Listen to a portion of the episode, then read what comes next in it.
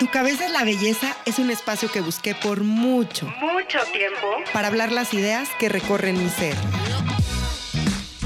Es un tributo a los pensamientos, al amor, a la vida, a los miedos, a las opiniones y cuestionamientos de diferentes temas. Soy Tessita Fitch y te doy la bienvenida a este espacio, donde podemos debatir las ideas junto con otras personas que sueñan y viven como tú y como yo. Así que estoy segura que te sentirás identificado. Quédate conmigo y descubre por qué tu cabeza es la belleza. Visítame en tucabezaslabelleza.com. Hola, hola, bienvenidos a un capítulo más de Tu cabeza es la belleza. No tienen idea con quién estoy hoy aquí. Estoy transmitiendo y grabando desde la calle de Culiacán, en el atelier del gran artista contemporáneo mexicano Sebastián Romo. Y me siento muy emocionada. Sebastián ha sido mi maestro durante muchos, muchos años. He tenido la gran fortuna de aprender de él. Y hoy estoy infinitamente agradecida de que haya aceptado esta invitación, porque él es una persona muy ocupada, muy influyente, un gran maestro, y todo el mundo quiere estar cerca de él siempre. Entonces, Sebastián, te agradezco muchísimo que estés el día de hoy aquí con nosotros para compartir toda la sabiduría que llevas dentro de ti y sobre todo todo este camino del artista que has venido recorriendo durante tantos y tantos años. Y me encantaría que nos la compartieras el día de hoy para que vean, a mí me encanta darles ejemplos de cómo sí se puede y de historias de éxito. Tú eres una de ellas y me encantaría compartirle a la gente hoy tu historia. ¿Cómo estás, Sebastián? Bienvenido, muchas gracias por estar aquí. Muchas gracias por la invitación, muy contento de estar con todos ustedes del otro lado del micrófono. Muy feliz. Los contentos somos nosotros, nos encantan las historias. Sebastián, cuéntanos tu historia. ¿Cómo empieza? ¿Cómo un día te despiertas? ¿Cuántos años tenías cuando decides ser artista? O bueno, ni siquiera con ese término como artista, ¿no? Cuando decides que te encanta el mundo del arte, todo este mundo, ¿cómo se podría llamar?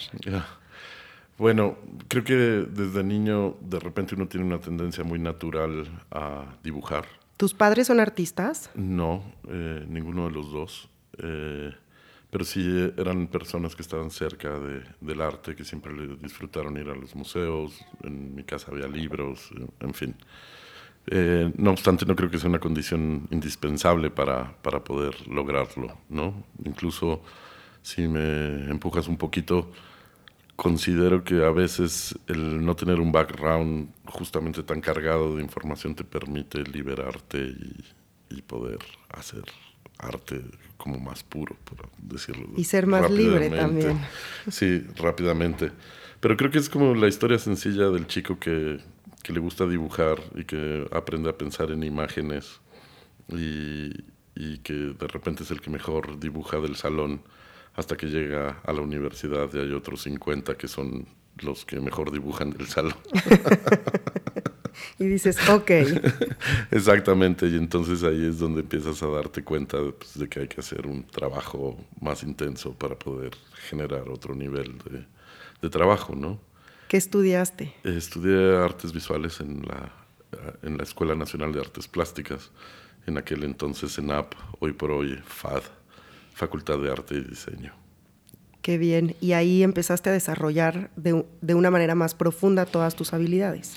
Sí, eh, tuve la suerte de tener unos extraordinarios maestros, José Miguel González Casanova, Diego Toledo, gente muy comprometida con realmente empujar al, al, grupo y el poder pertenecer a una generación que hoy por hoy todos los que quedamos de ese eh, experimento pedagógico eh, que se hizo en la escuela en ese momento, pues todos son artistas profesionales.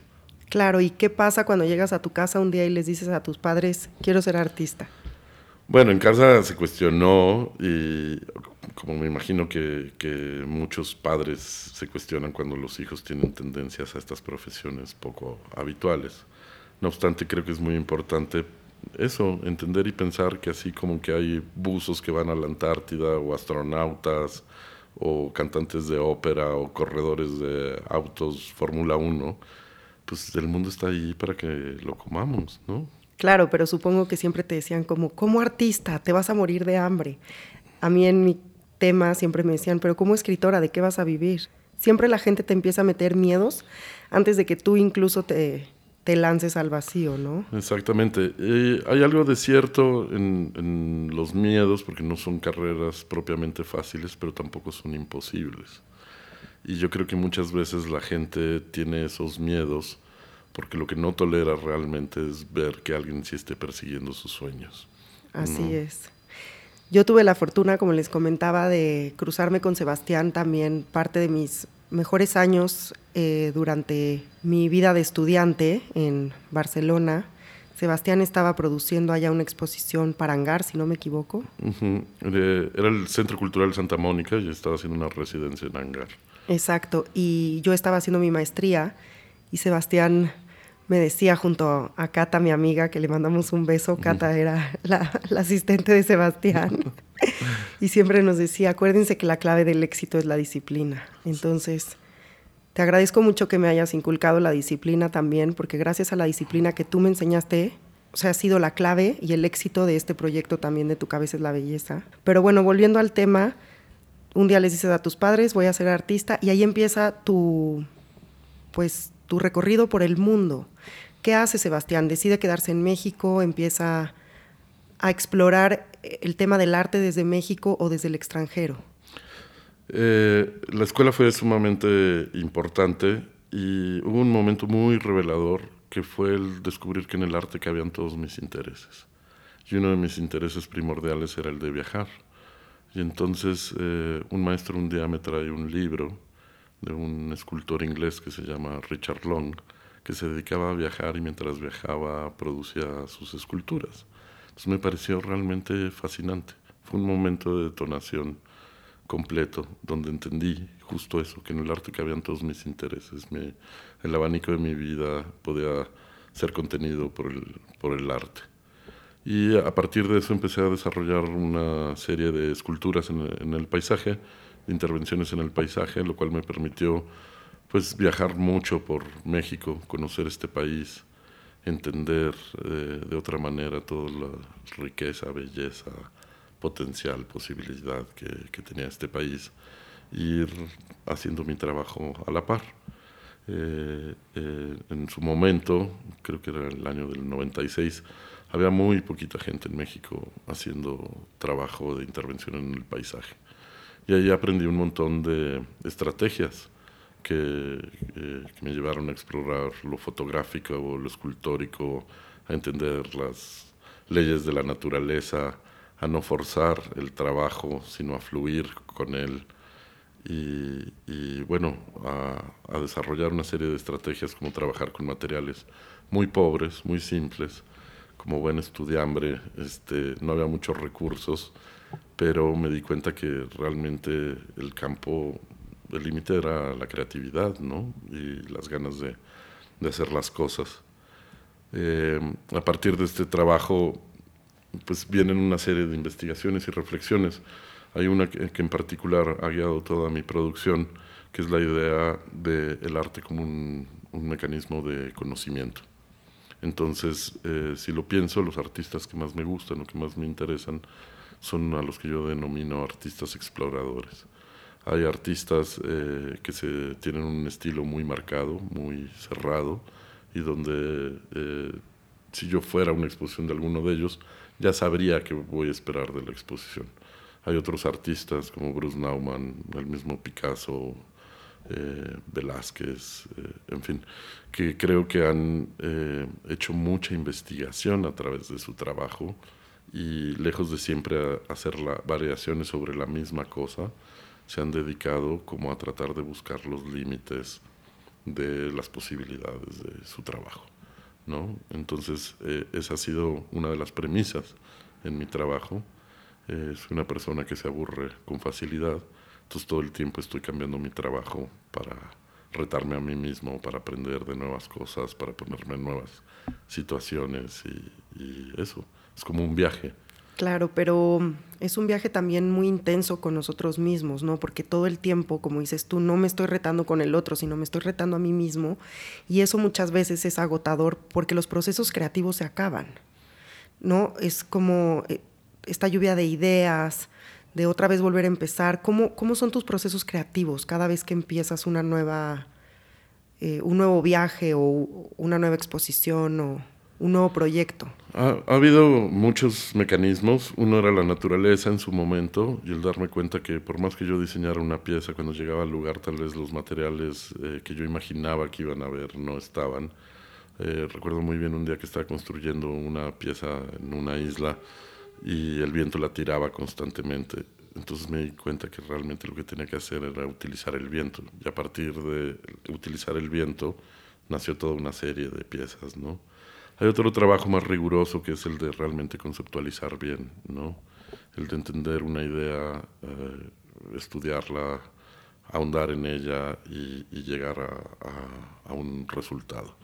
En su momento, cuando hice tal vez el mejor trabajo escultórico que he hecho hasta la fecha, lejos de moverme desde las ideas cerradas, me moví desde ocho preguntas muy específicas y traté eh, ocho preguntas en torno a la escultura y traté de, responderlas con piezas muy específicas para cada una de las preguntas. ¿Y eran preguntas que, que te hacías a ti mismo o hacia, eh, en específico hacia la obra de arte? Eh, eran hacia mí mismo y hacia la obra de arte y creo que ahí se amplió un campo en, en la producción artística que contribuyó mucho a, a la escultura, ¿no? Y, por ejemplo, una de las preguntas era, ¿una pieza de sitio específico puede ser móvil? ¿Y qué condiciones tiene que tener eh, para poderse eh, mover de lugar una, una, pieza de sitio específico? Y ahí eh, descubrí que la escultura tiene diferentes tipos de tiempos y que los espacios también pueden estar en espacios latentes o en espacios dados por el contexto. Entonces sí hay diferentes tipos de espacios y tipos de tiempo, ¿no? Otra de, las piezas, eh, otra de las preguntas era si se podía construir una escultura hecha con tiempo. Y bueno, a partir de eso eh, descubrí que la fotografía realmente tenía muchos tipos de tiempos y que me parece que el dispositivo fotográfico, al menos el análogo en aquel entonces, sí tenía como la posibilidad de multiplicar momentos, este, de fragmentarlos, de, condensarlos también. Y, eh, la idea, por ejemplo, también de lo fotográfico como un elemento que es mucho más próximo a lo escultórico que a lo visual. Y siempre queremos entender a la fotografía como un dispositivo visual, cuando realmente no hay tal cosa como un fotógrafo con buen ojo un fotógrafo, un buen fotógrafo lo que tiene es una buena noción espacial para poder tomar una posición en el espacio que dé como resultado una buena imagen.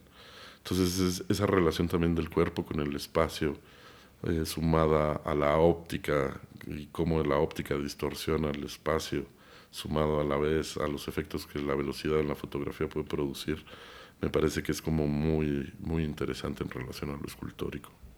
Y eso que mencionas de nuestro ojo es muchas veces, se puede comparar con nuestra brújula interior, ¿no?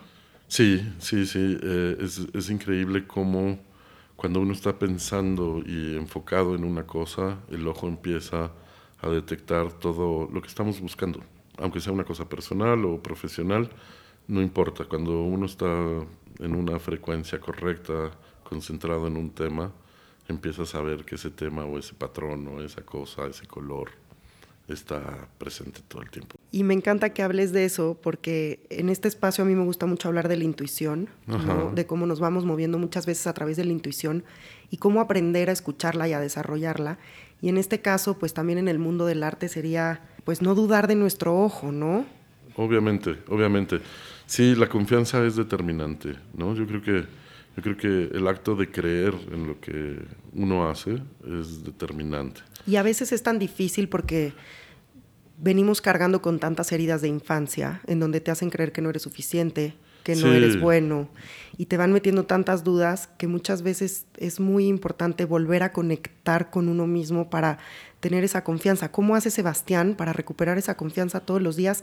Porque además en el camino del artista, tú y yo lo sabemos, recuperar la confianza es muy difícil porque todo el tiempo nuestros maestros nos hacen sentir que somos la basura más grande del mundo. Este poema no sirve para nada, esta obra es una mierda. O sea, como que sí nos van pero es parte del aprendizaje. Yo creo que a partir de ahí es donde nos abren tanto las heridas que sacamos tanta fuerza cuando nos dicen algo que no. Pero ¿cómo es en tu caso, Sebastián? Pues sí, yo tuve maestros que fueron muy, muy rigurosos con nosotros. Y sí, era una especie de bootcamp donde... Sí, es durísimo. Todo el tiempo te quieren hacer llorar y aprendes a tener la piel muy dura. Y creo que es un proceso muy interesante a final de cuentas, porque sí se necesita mucho rigor, mucha disciplina. Se dice fácil, este, pero pues sí hay que pasar como por un trámite, eh, a veces como si se tratara de que la vida te demandara el aprender a creer o el aprender a valorar este, eh, ciertas cosas. Y, y, bueno, hasta que generas esa confianza y también vas entendiendo que no solo son ocurrencias, el arte tampoco es nada más tu corazoncito, sino que sí hay múltiples capas de lectura y mientras más controles o puedas trabajar esas capas de lectura, pues más eficiente es la obra de arte también, ¿no? Y más eficientes somos como seres humanos también. Muchas veces lo que más nos cuesta trabajo es ser vulnerables y en cualquier profesión, yo siempre les digo, tanto en la profesión de un médico, de un artista, de un escritor, de un contador, de un abogado, independientemente todos somos seres humanos y si perdemos esta parte de vulnerabilidad, estamos perdiendo nuestra brújula. Sí, hay que, hay que ser sensible y, hay que darle como el, lugar correcto a todas, a, todas las partes, ¿no? Y darle espacio también a sentir y a que otros te critiquen tu trabajo y que no pasa nada, eso te va a hacer mejor. Exactamente, exactamente, pero sí, sí es un acto de, de, confianza. y de valentía. Eh, también eh, creo que hay que arriesgar, creo que es, importante también arriesgar, ¿no? Pero también creo mucho cuando que hay como indicadores, cuando algo te emociona, creo que vas en el momento por el camino correcto. Cuando algo te incomoda, Incluso cuando la pieza es hasta fea y hay algo ahí que no termina de funcionar, creo que puede ser bueno, porque te está moviendo de tu zona de confort y te está cuestionando. Y al final de cuentas esos son parte de los mecanismos que hacen que sea tan importante la cultura, ¿no? El, el tener que confrontarte a ti mismo, a los demás, al contexto, al momento. Claro, ¿cuáles son pequeñas actividades que nos podrías eh, regalar o aconsejar para hacer, para desbloquear nuestros procesos creativos. Yo tengo una que me encanta, pero la voy a decir al final, que tú me la enseñaste. pero ¿qué hace Sebastián? Lee mucho, camina, viaja. ¿Cuáles son tus sí, exacto. Eh, eh, todo el tiempo estoy como estimulándome de, muchas maneras. Me gusta mucho caminar, trato de caminar todos los días. Es como un momento de meditación en, en movimiento. Los libros son muy importantes en mi vida amo y disfruto enormemente el cine y muchas veces ni siquiera el tema de la película o lo que sea es lo que detona la idea. Puede ser una lámpara en, un rincón, en una toma que no tiene ningún tipo de cosa. Yo creo que es el estar abierto y sensible a, todo lo que te está rodeando y va generando las, pues, las ideas en los lugares menos esperados, ¿no? Una frase que alguien dice al aire en una comida, en fin, hay como un montón de dispositivos. Y bueno, trato siempre de tener un cuaderno conmigo, este, una libreta. Ojo, una libreta. No la nota en el teléfono que vuelves a perder en ese estado de inmaterialidad de este nuevo invento digital que ya no sabemos.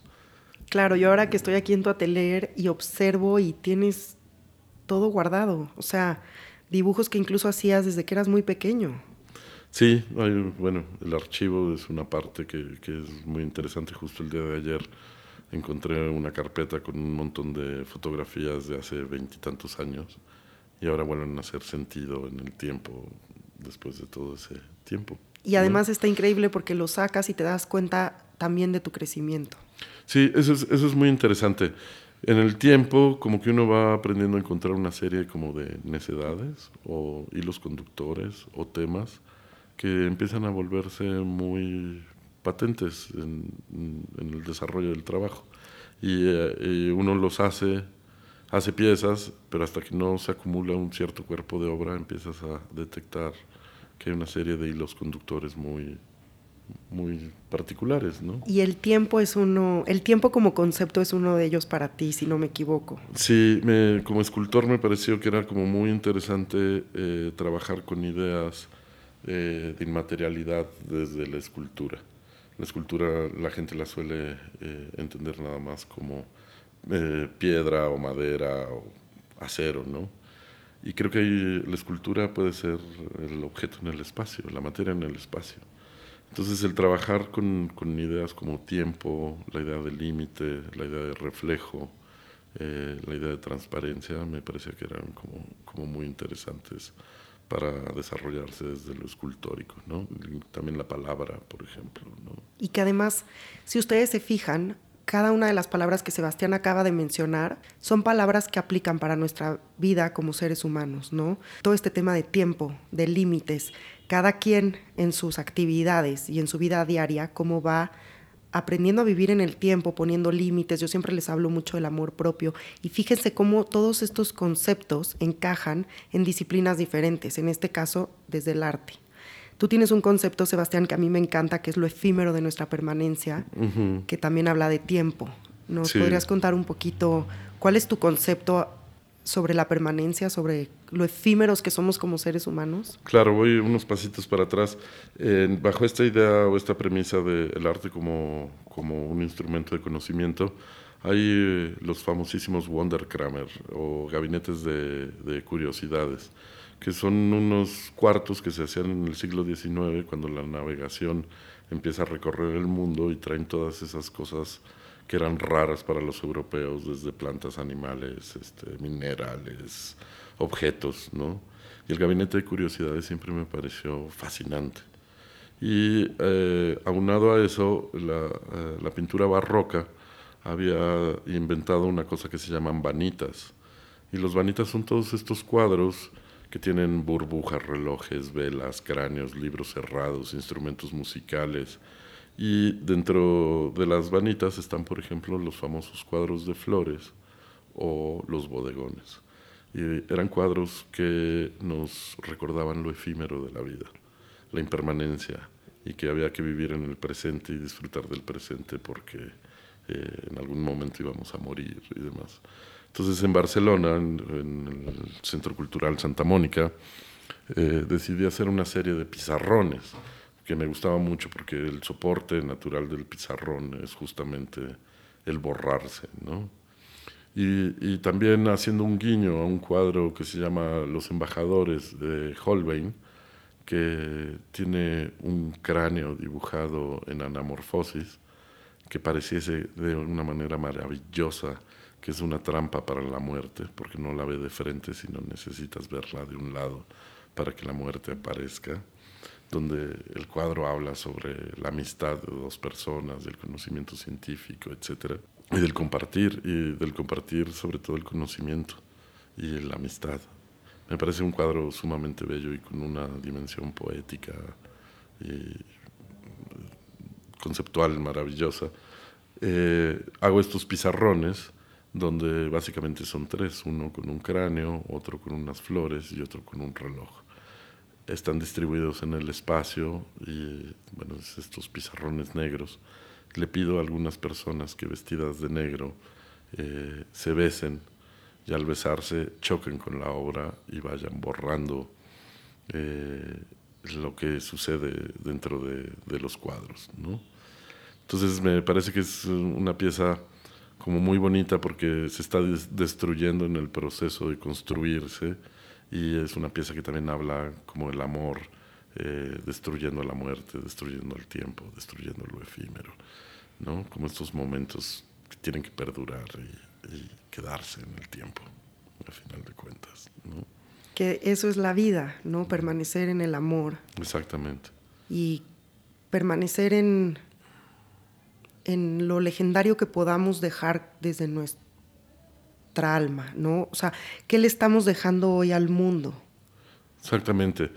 Sí, porque además eh, el arte sí tiene esta condición de permanencia. Es súper poético lo que acabas de decir, ¿no? Como que hasta me inspiré y dije, qué bonito es el amor, pero también qué bonita es la vida y qué efímera es. Exactamente. Y pasamos mucho tiempo en nuestras vidas pensando en tanta tontería y se nos va la vida en vez de realmente disfrutarlo desde, desde la poesía, porque la vida es poesía, si la sabemos vivir bien. Sí, sí, sí, y el arte es muy importante en ese sentido también. Yo creo que eso es mucho de lo que se ha perdido eh, con los medios digitales.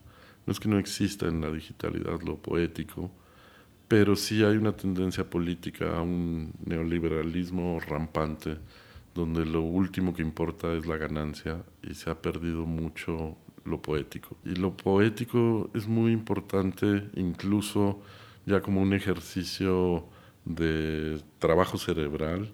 Cuando leemos poesía tenemos que hacer una sinapsis eh, para juntar los dientes con una rosa y entonces eh, eso va generando nuevas conexiones sinápticas. Y para eso también nos sirve el arte en, particular. El arte lo que hace es ampliar la latitud de poder mirar a lo mismo eh, de diferentes maneras.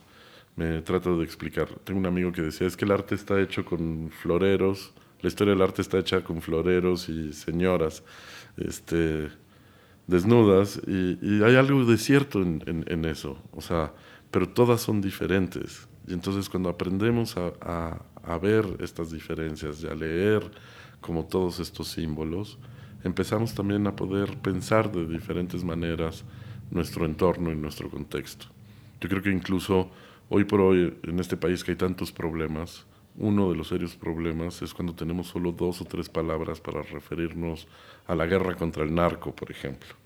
Y no podemos referirnos eh, en términos más amplios, tal vez como a problemas históricos no resueltos o a división de clases o a salarios insuficientes o a diseños de políticas públicas eficientes.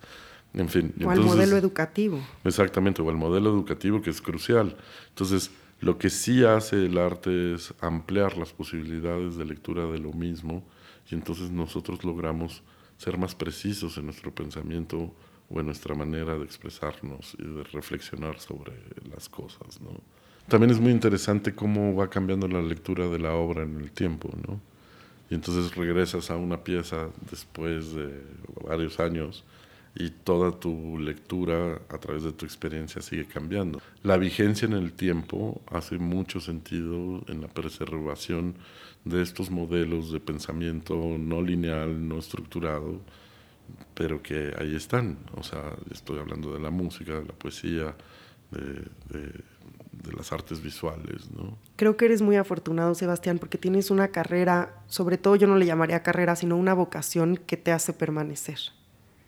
Que aunque algún día ya no estés, porque todos nos vamos a ir, no nos cuesta tanto trabajo esta idea de, la muerte, pero tú la hablas con tanta naturalidad y yo también, que es increíble saber el legado que ya estás dejando y cómo vas a permanecer gracias al arte que tú has creado. Mm. Y eso está increíble porque para mí la única muerte es el olvido y tú hablas justo de todo lo contrario al olvido, ¿no? Como siempre permanecer, de estar ahí y de crear para otra vez volvernos sensibles y no desaparecer. Bueno, hay, hay una idea sobre el arte que es ese, o sea, la pieza de arte va a seguir siendo valiosa, eh, no en términos monetarios, sino valiosa, mientras siga teniendo la capacidad de seguir generando capas de lectura, independientemente de su contexto o el momento histórico en el que se encuentre. Por eso existe la idea de obra maestra, porque si estas obras maestras nos siguen diciendo cosas en el tiempo. Ahora esperemos que mi trabajo 100 años. Por supuesto que este, sí. Siga, siga generando esas, esas capas de lectura, ¿no? Y siga teniendo una, una eficiencia. También por eso hay, hay mucho trabajo que en su momento no fue valorado, pero en el tiempo fue eh, siendo. No, como la típica historia de cuando estaba vivo no era nadie y cuando se murió brilló. Exactamente, exactamente. Esa es otra de las cosas que tiene el arte, ¿no? Que la gente tarda mucho en poder eh, aprender eh, a que esa visión eh, valiera en su momento. Claro, uno de mis libros favoritos es El Principito, se los recomiendo ampliamente, yo trato de leerlo por lo menos una vez al mes. Y El Principito habla mucho de lo que es invisible para nuestros ojos. Y yo valoro mucho el libro que tú tienes que se llama Sebastián Romo, de los órdenes invisibles, porque para mí ha sido una herramienta crucial en el desarrollo de mis procesos creativos porque ahí te das cuenta cómo todo lo invisible es lo, es lo más importante para el alma y cómo muchas veces las cosas no son tangibles, pero es lo que nos conectan otra vez con nuestro ser y lo que nos hace otra vez vibrar desde la creatividad, podría ser. ¿Nos puedes contar un poquito acerca de tu libro, Sebastián? Sí, Los órdenes invisibles es el catálogo de una exposición que se hizo en el Museo Carrillo Gil y en el Centro Gallego de Arte Pero estoy equivocada en mi concepto o no? No, no, para nada, para nada. o te platico cómo es mi proceso con ese libro. No, creo que lo entiendo muy bien y justo toda la exposición iba en eso, como en la interconexión eh, que hay entre las cosas, aunque aparentemente sean disímbolas o, que mm, parezca que no tienen que ver una con la otra y, tratar como poner de manifiesto como toda esta conexión que hay y también con la vida, porque creo que se ha perdido un poco la idea de la vida. La vida me refiero a, a, eso, a que tu vida cotidiana sí está ligada a tu profesión, tu profesión a tu país, tu país al planeta, el planeta al cosmos y que sí hay una eh, serie de, de conexiones que son como muy determinantes en, todo lo que sucede, ¿no? Y que lo más importante que sucede es invisible. Sí. Yo por eso siempre les hablo tanto de la energía, de la intuición, vuelvo a repetir, porque son órdenes invisibles, pero son también estas líneas o cordones que nos van uniendo y que nos van identificando y que también van creando de cierta manera nuestra alma, ¿no? Como la esencia. Exactamente, y, y justamente eso es lo preocupante de este momento. O sea, sí la búsqueda de solo generar riqueza evaluable, medible, ha cancelado como toda la idea de, de, pues de las experiencias personales. Podríamos decirlo de la siguiente manera, la sabiduría dejó de ser sabiduría para volverse conocimiento porque eh, la sabiduría perdió su valor porque no podía eh, ser medible entonces se volvió conocimiento porque tenía que poder ser evaluado. Y al ser evaluado, el conocimiento solo se volvió estadística y la estadística solo se volvieron datos. Entonces estamos en un problema, en, una situación complicada por eso, porque no dejamos de ser seres humanos. Y una de las características que nos hace ser seres humanos justamente es la posibilidad de expresar más allá de la necesidad. Estoy pensando en por qué el hombre de las cavernas de repente eh, siente o tiene esta necesidad de dibujar un toro en la pared, que sí se genera un valor simbólico, donde participa de un ritual, en fin, hay muchas teorías, pero eso es justamente lo que nos diferencia de, los animales, esta conciencia de poder eh, generar eh, lecturas o darle valores simbólicos a las cosas más allá de lo que son. Y además ese acceso, como dices tú, a la sabiduría que hoy es transformada en conocimiento, que muchas veces también para ser medible, entonces se vuelve un tema comercial. Exactamente. ¿No? O sea, tú tienes que comprar un libro, o tienes que pagar una universidad, o tienes que ir a la escuela, o tienes que pagarle un maestro. Y respeto profundamente a mis maestros. Estoy sentada enfrente de uno de los míos, a quien aprecio, valoro.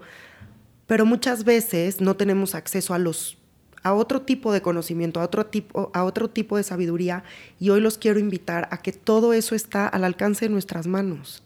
Hoy en esta era digital, si lo vemos desde una manera constructiva, nos ayuda a tener acceso a esta sabiduría, llénense de ella, porque de verdad es algo que tenemos al alcance de nuestras manos cuando hace muchos años no existía ese poder agarrar la información y aprender de ella y hoy lo tenemos y siento que muchas veces lo desperdiciamos, como que no somos tan conscientes del gran regalo que tenemos enfrente de nosotros y lo damos por hecho. Sí, por ejemplo, estas aplicaciones para el tráfico eh, nos hacen perder la intuición o un sistema de pensamiento. Totalmente. ¿no? Y, y así cada vez confiamos más en este dispositivo con el que nos estamos fundiendo en lugar de recuperar todo un bagaje de cosas que nos ha enseñado a sobrevivir a través de miles de años, ¿no? Claro, y como esta capacidad de asombro de descubrir. Cuando yo me acuerdo cuando era chiquita, pues el Waze no existía, evidentemente. Entonces tenías que ir descubriendo calles y te vas dando cuenta que existen cosas nuevas y hoy somos como máquinas. Hasta nuestras respuestas muchas veces son en automático, ¿no? El otro día estaba leyendo con Osho, que me encanta leerlo, que dice, apaga la computadora que eres tú en el momento en el que respondes y abre más la conciencia y la intuición para crear nuevas formas de respuesta. Porque muchas veces nos convertimos en eso, en, computadoras y vamos a tope sin mirar atrás como los caballos, ¿no? Derechito y sin voltear. Exacto, exacto. y, dejamos de pensar y nos estamos oxidando.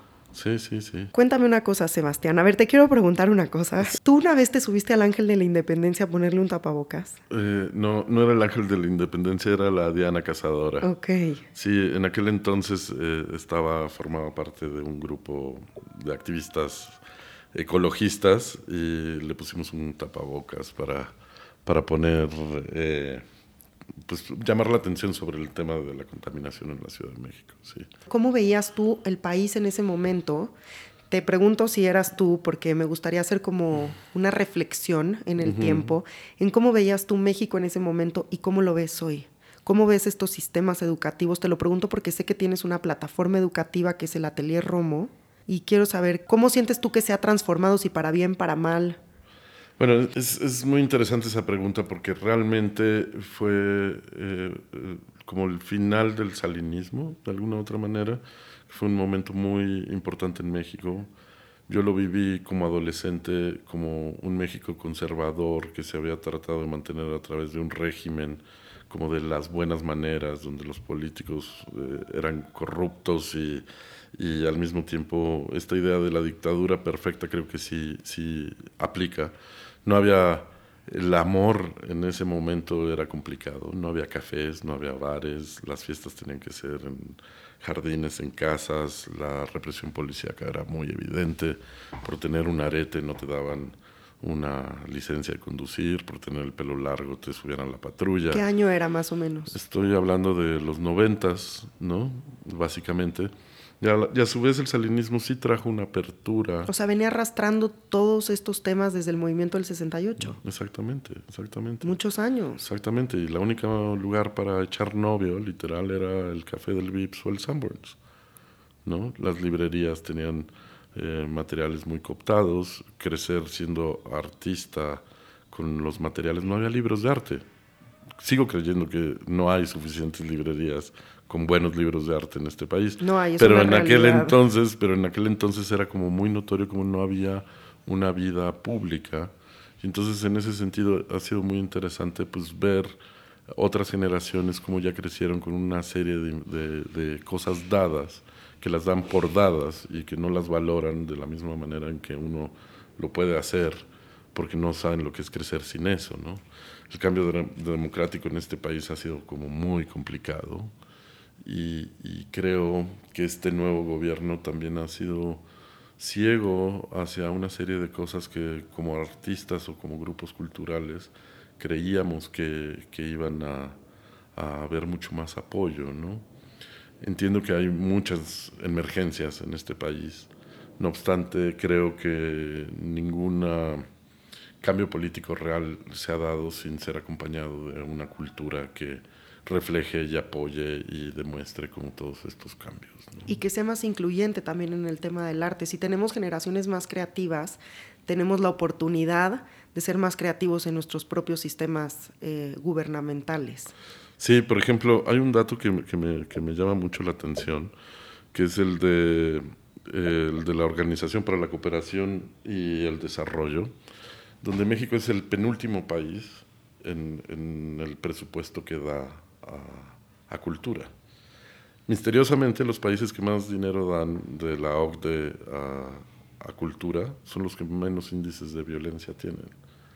Entonces, yo no sé si esta administración tiene que empezar a, a, revisar esos datos, esos datos duros, si hay una correlación entre desarrollo y cultura. Otro dato que me parece alucinante que no se toma en cuenta es que en México el Producto Interno Bruto que mueve cultura es del 5.7.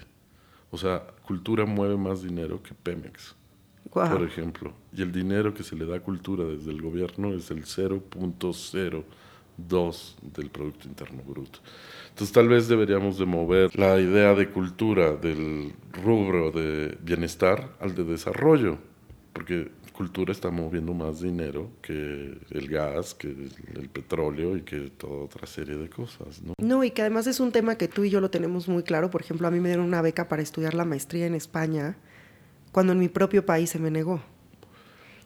a ti también. O sea, tú has viajado por todo el mundo porque te han contratado los mejores museos del mundo. No has estado en Nueva York, en Ámsterdam, en Berlín, eh, en Barcelona, en Madrid, haciendo exposiciones porque son países que te han apoyado a ti como artista. Sí, bueno, ahorita no lo puedo negar, eh, soy parte del Sistema Nacional de Creadores de Arte, que es un, un programa que es sumamente importante. El de jóvenes creadores eh, es otro programa que yo lo entiendo como un programa de movilidad social, que están en México y que al inicio de este año hubo un intento como por desmantelar esos programas. Eh, la comunidad artística se organizó y logró hacer que los programas sobrevivieran.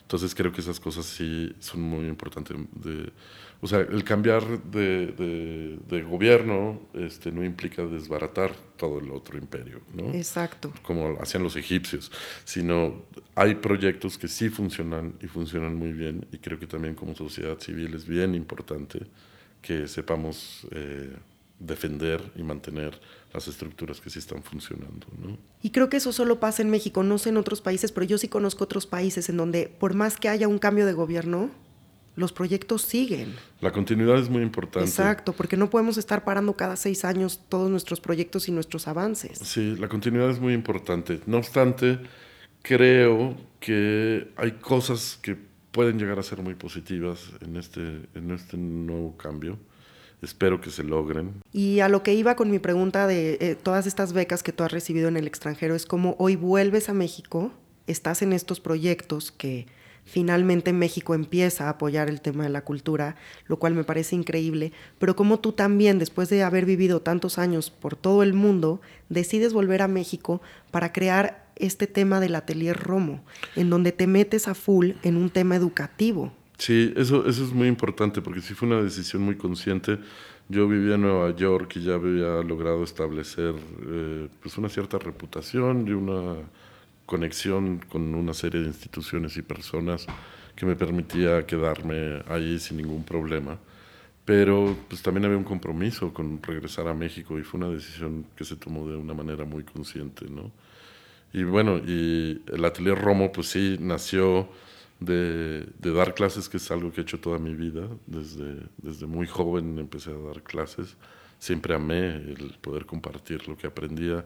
Hice muchos experimentos pedagógicos. Cuando estaba en la universidad daba clases en una primaria y yo lo único que hacía era enseñar lo mismito que me habían enseñado ese día en la universidad a los chicos de segundo de primaria y podían acceder a conceptos y ideas con una naturalidad o sea, no había que esperar a llegar a la universidad para que los chicos pudieran acceder a esas, esas ideas, ¿no? Claro, y hay que mencionar esa escuela, es el Hermiño Almendros, mm, el cual queremos muchísimo. Exactamente. Del cual yo fui parte, fui alumna, y ahí fue Sebastián mi, mi maestro, ahí lo conocí en segundo de primaria, era mi maestro de carpintería. Exactamente, exactamente. Entonces la, la educación siempre ha estado a la par de mi práctica y, y creo que es muy importante la educación.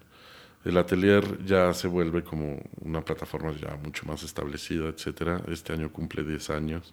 Felicidades. Muchas, muchas aventuras detrás de, de todo eso. Y bueno, se volvió un ejercicio pedagógico integral donde lo que yo trataba era subsanar una serie de cosas que en los formatos de educación del siglo XIX, que son los que seguimos usando hasta la fecha, eh, pues integrar cosas para la vida cotidiana. Desde la modernidad. ¿Quiénes son tus alumnos? Mis alumnos. ¿Cuántos años tienen? Mis alumnos suelen ser preuniversitarios, que además es un, segmento de población que está muy desatendido y que son maravillosos porque ya tienen la independencia suficiente como para tomar decisiones y correr riesgos y, y, todavía tienen toda la fuerza y los sueños y no están comprometidos con hijos y trabajos y otra serie de cosas, entonces en ellos hay un potencial maravilloso para generar cambios sustanciales, ¿no? Pero también tienes adultos de mi edad. sí, sí. que eh, llegan aquí a limpiarse telaraña. Esa es, esa es otra cosa que tiene el atelier. Creo mucho en que un grupo no solo tiene que tener una edad. Ha habido generaciones donde hay gente de, de 15 años hasta 60 años, ¿no? Y eso ha sido como muy divertido. Y bueno, el atelier lo que hizo fue diseñar una estrategia que fue evolucionando en el tiempo, pero básicamente es una plataforma, retomando el tema de la disciplina, muy demandante, la definimos como para alumnos de alto rendimiento. Trabajamos 12 horas continuas, de 10 de la mañana a 10 de la noche, y vamos saltando... Es los sábados, ¿verdad? Exactamente. Y vamos saltando por diferentes bloques de trabajo a lo largo del día. empezamos con una cosa de cuerpo. Bueno, primero hacíamos yoga, pero todo el mundo nos lastimábamos. Entonces optamos por, cambiar una serie de estrategias de coreografía y demás que integramos, donde hemos aprendido un montón a sensibilizar el cuerpo, a integrar a los grupos de trabajo, etcétera. De ahí pasamos al dibujo, que lo tomamos con mucha, mucha seriedad el dibujo como un lenguaje en sí mismo que tiene idiomas, eh, como puede ser la tipografía, el dibujo arquitectónico, la cartografía, el dibujo artístico, el dibujo técnico, en fin, el dibujo es un universo en sí mismo. Eh, de ahí pasamos un bloque de teoría. Eh, también tenemos una sesión de cocina, donde cocinamos entre todos y para todos bajo un precepto de comida de liquidación. La comida también como una extensión de la cultura y es un momento muy disfrutable. Esos tres es que la comida también es arte. Exactamente, exactamente. Y después trabajamos en el taller según el módulo en el que nos encontramos y cerramos todas las sesiones con un cineclub. ¿no? que las películas obviamente están relacionadas con... Y cada quien va trabajando en su propio proyecto. Hay proyectos personales, hay proyectos colectivos y, y, bueno, por lo general cada generación decide hacer un gran proyecto final. ¿no? Y luego lo expone, ¿no? Me acuerdo que una vez me invitaste a algún museo. Exactamente, eso, siempre tratamos de, de que se expongan los, los proyectos finales porque eso también nos permite abrir otros temas de trabajo como puede ser el diseño de exposiciones, el, montaje, el diseño de un catálogo y la profesionalización, ¿no? Como un, un, simulacro de lo que es trabajar en la vida real, porque... Nadie nos enseña eso. Las escuelas, las escuelas muchas veces funcionan muy bien desde el campo teórico, pero ya que estás ahí, este, las, las cosas cambian. ¿no? Sí, a la hora que te dicen, Sebastián, monta tu primera exposición, híjole, ¿por dónde empiezo? ¿Cómo se hace? Exactamente. Entonces eso está increíble porque vas preparando a tus alumnos también a la vida real, ¿no? Yo siempre digo que en el colegio nos deben de dar clase de la muerte, de contabilidad, de cómo se pagan los impuestos. Exacto, exacto. mucho más sexualidad. Es totalmente, la sexualidad es importantísima. O sea, más, más clases sobre lo que es la batalla en el día a día, en la vida cotidiana, porque... Sí, de hecho, eso es muy interesante porque eh, parte de la función que tienen las sesiones de cuerpo es como integrar al cuerpo dentro del aula. Eh, sí he descubierto que la sexualidad y el cuerpo son uno de los límites de, de, la educación. Y hoy por hoy es complicadísimo el acercarse a eso con todas estas cosas del Me de los abusos. Es como muy difuso y nos está llevando unas, a una especie de negación del cuerpo. Y en el atelier hemos encontrado una manera tal vez tímida pero sí del poder tocar al otro de la manera correcta, del poder reconocer el cuerpo del otro, de entender que el cuerpo es como una de nuestras primeras eh, herramientas para poder desarrollar todo lo demás, aunado al tema de la salud, ¿no? de la alimentación, donde se vuelve sumamente importante. Y sí, ese es uno de los límites de, la educación que creo que hay que trabajar mucho más. Yo creo que hay que desintoxicar a la sociedad con el tema del cuerpo porque por otro lado estamos sumamente bombardeados por estímulos eh, desde los medios masivos y hay una como gran contradicción en una sociedad de doble moral que no está sabiendo bien cómo acercarse a eso. Y el arte además es un tema que siempre ha, abordado, desde la desnudez hasta el formato con el que se pinta el cuadro, está completamente ligado al uso del cuerpo. Claro, y que no lo vemos de manera natural cuando es, es cuerpo, es nuestra esencia y es de una manera muy natural. Tú tienes un tema, Sebastián, que a mí me encanta, que es la estética y la ética, y creo que hablando ahora de los cuerpos, eh, ¿cómo, ¿cómo lo integras desde una manera pulcra, como dices tú, para que no se pierda?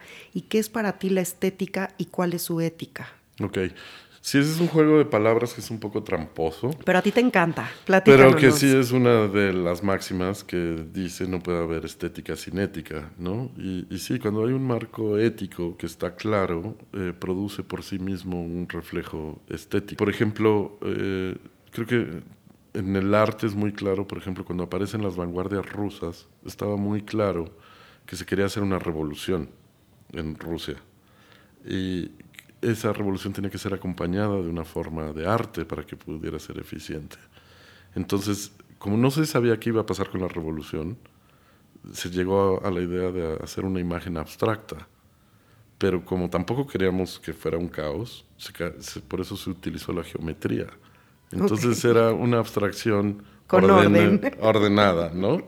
Para dar como toda una estructura sólida a esa, a esa posibilidad. Y yo creo que ese es uno de los mejores ejemplos de cómo una idea resulta en, un, en una forma. ¿no? Claro, el orden adentro del caos. Exactamente. Entonces, eh, ese es un muy buen ejemplo sobre esta idea sobre la ética y la estética, ¿no? Y yo creo que eso es muy importante como trabajo personal. Si no tienes claro por qué estás haciendo lo que estás haciendo, para qué lo estás haciendo, eh, a dónde va, qué significa hacerlo en ese momento, porque todo acto es político, este, pues no podemos ser ingenuos. Creo que eso es, eso es lo que no podemos ser en este momento. Y entonces tenemos que estar conscientes de que nuestros actos eh, son reflejo de nuestros principios éticos y que estamos generando todo el tiempo situaciones estéticas, ¿no? Desde la manera en la que nos vestimos hasta cómo consumimos, todo eso son también reflejos de, estéticos de, de lo que hacemos, ¿no? Claro, hay que tener responsabilidad sobre nuestra ética, siempre comulgar con nuestras ideas, ¿no?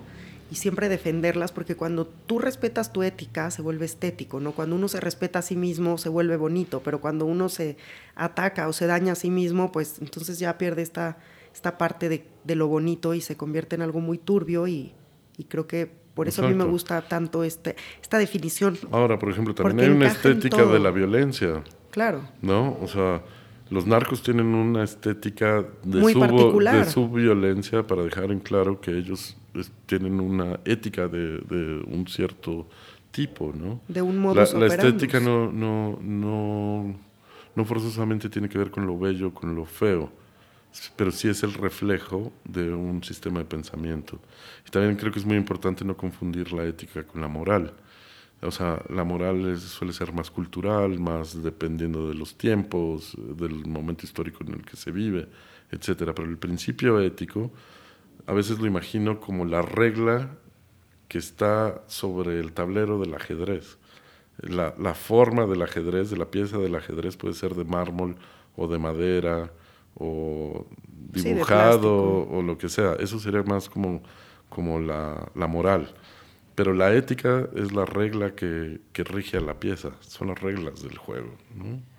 Y creo que eso es como muy importante tenerlo claro, porque si no, también estamos solo respondiendo a, a, las cosas y no estamos teniendo el control sobre nuestro destino, sobre nuestra vida. Entonces tenemos que tener claro qué queremos, quiénes somos, a dónde vamos, qué implicaciones conllevan. ¿no? Claro, nos convertimos en estas computadoras Exactamente. que reaccionan, pero que nunca accionan hacia adentro y que nunca crean un examen de conciencia, de reflexión Tú hablabas hace rato de la, de la observación y creo que eso es la vida, ¿no? yo como escritora me dicen, bueno, pero es que tú escribes mucho. No, observo muchísimo y leo más, ¿no? Y creo que es, esta parte de observación, eh, volviendo al tema de la ética y de la estética, aquí siempre hablamos que nada está bien y nada está mal, no juzgamos, simplemente son maneras diferentes. Claro y es aprender a observar también, abrir los ojos a ver que existen maneras diferentes. Eso es muy importante. Y creo que esa es una gran lección que nos dejas hoy porque a través de la observación también podemos crear estos procesos creativos, ¿no? Como, como tú me lo enseñaste una vez que yo te decía, Sebastián, estoy frustrada, no he escrito nada, no puedo. Y tú me recomendaste un ejercicio que se los quiero compartir hoy a todos ustedes que nos escuchan porque está increíble no sé, yo creo que yo tenía como 15 años, ¿no? me acuerdo que era muy chiquita y desde ahí lo empecé a integrar en mi vida diaria. Cuéntanos ese proceso que me decías, recorta palabras. Exactamente, la, la idea eh, consiste en agarrar un, un, periódico y recortar palabras del periódico. Pero que te llaman la atención, entonces volvemos al mismo tema, perdón que te interrumpa, estás observando lo que te llama la atención. Exactamente, exactamente, y entonces destrabas un poco la cosa al exacto, escoger determinadas palabras, al tenerlas ahí en una charola, en un bote, en algo, y al ir sacando determinadas palabras, pues puedes ir haciendo como un análisis o encontrar un detonador para empezar. A, Yo las empecé a pegar en las paredes de mi cuarto y mi mamá alucinaba. ¿Qué es esto? Y yo, mi proceso creativo, mamá. Y yo 14 años contestándole eso. O sea, mi pobre Madre Santa siempre alucinándome. Pero a partir de ahí también tú creas una pieza que es mi favorita, que se llama Límites, que es una ciudad de palabras. Y es mi favorita porque a mí me encantan las palabras. Sí, eh, justo es una pieza, se me comisionó eh, nos dieron unos talleres en Nueva York eh, después del 11 de septiembre. Nos dieron unos talleres en Dombo que tenían vista hacia Manhattan. Y, era un momento muy, muy interesante en Nueva York porque había una reflexión muy profunda, había mucho enojo, a, su vez había mucha tristeza, pero también había muchos intereses, ¿no? Y había una gran pregunta que era qué vamos a hacer con ese espacio que quedó vacío, ¿no? y que cómo lo vamos a cómo vamos a reconstruir esta ciudad después de todo lo que pasó y de nuevo qué implicaciones tiene. Entonces yo lo que hacía era leer el New York Times todas las mañanas y tratar de encontrar una palabra clave que describiera esa cosa. Y diseñé una tipografía con la cual yo fui construyendo edificios que decían estas palabras y trabajaba en tres planos eh, el XYZ, o para que me entiendan, eh, vertical, horizontal y el, y, el, piso. Entonces eran juegos como una especie de crucigrama tridimensional hecho con edificios y los edificios a su vez construidos con palabras, que al recorrer la pieza, al caminar alrededor de ella, solo un gesto como una P acostada cambiaba la palabra resident por president, ¿no? Y, y, eso lo que me gustaba mucho es que ponía en manifiesto que dependiendo del lugar en el que tú te pararas, la información a la que tú accedías, ¿no?